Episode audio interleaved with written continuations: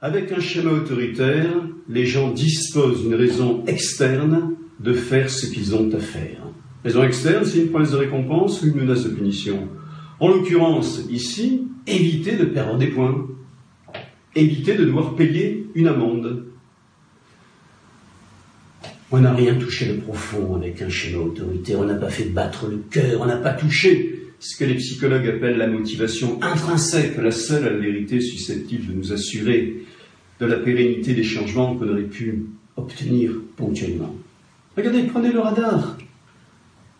Je sais qu'il y a un radar, je ralentis, et ensuite excellent. On a même inventé les détecteurs de radar, hein, ce qui montre bien qu'on n'a rien touché de profond. Et celui qui va inventer le détecteur de gendarme a certainement fortune faite. Donc, oui, indispensable autorité et tout ce qui va avec, les règles, les codes, les procédures, mais pas suffisant. Écoutons nos intuitions. Si je pose la question évidemment différemment, puisqu'on vient de voir les limites de l'autorité, en posant la question différemment, je peux dire comment amener les gens à faire d'eux-mêmes ce qu'ils ont à faire.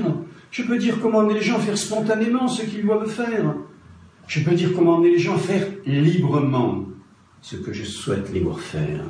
Librement, difficile d'aller chercher des clés du côté de l'autorité et du pouvoir. En revanche, nos intuitions nous murmurent information, persuasion, et il en va là d'une conception de l'homme qui, en général, nous est très chère, selon laquelle nous avons des idées et nos comportements en découlent logiquement. Alors, c'est vrai que si les comportements découlent des idées, on n'a jamais rien trouvé de mieux que de s'en remettre aux vertus de l'information et de l'argumentation pour modifier les idées. Alors je voudrais quand même vous montrer les limites de cette belle façon de concevoir le changement de comportement.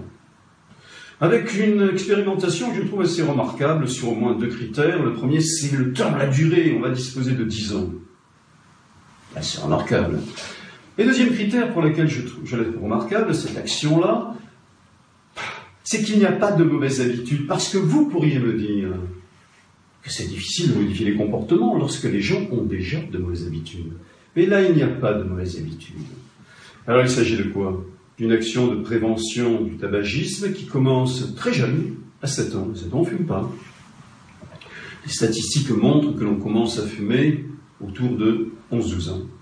Donc on commence à un âge où les gens, les enfants ne fument pas, et au fil du temps, au fil des semaines, des mois, des années, on les informe et on les persuade, évidemment, des méfaits du tabac. Au total, 65 séances. Je dis bien 65 séances entre 7 ans et 17 ans.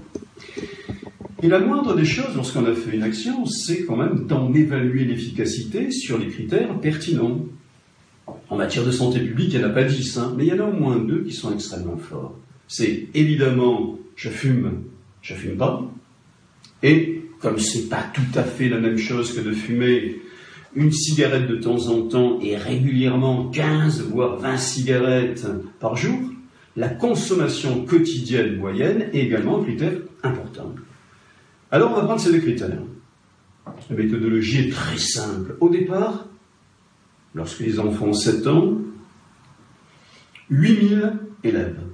Une distribution une distribution aléatoire entre deux groupes, deux sous-groupes donc, de 4000 élèves chacun. Et puis ils grandissent, ils grandissent, un jour ils ont 17 ans et on compare les deux groupes. Le premier, je vous en ai parlé, c'est ce qu'on appelle une condition expérimentale. Ils ont bénéficié de 65 séances. Les autres, je n'en ai pas parlé, je n'avais pas besoin d'en parler, puisque c'est ma condition contrôle. Ils n'ont pas bénéficié de l'action de prévention on compare les deux groupes, il n'y a strictement aucune différence. La probabilité d'être fumeur n'est pas moins élevée dans la condition expérimentale au terme de 65 séances que dans la condition contrôle.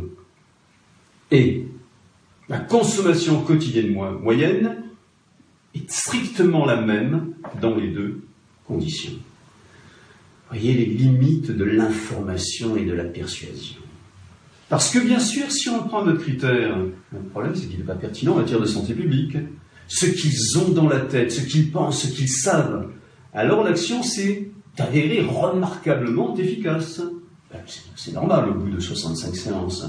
Surtout lorsque l'on sait que ces séances ont été réalisées sur la base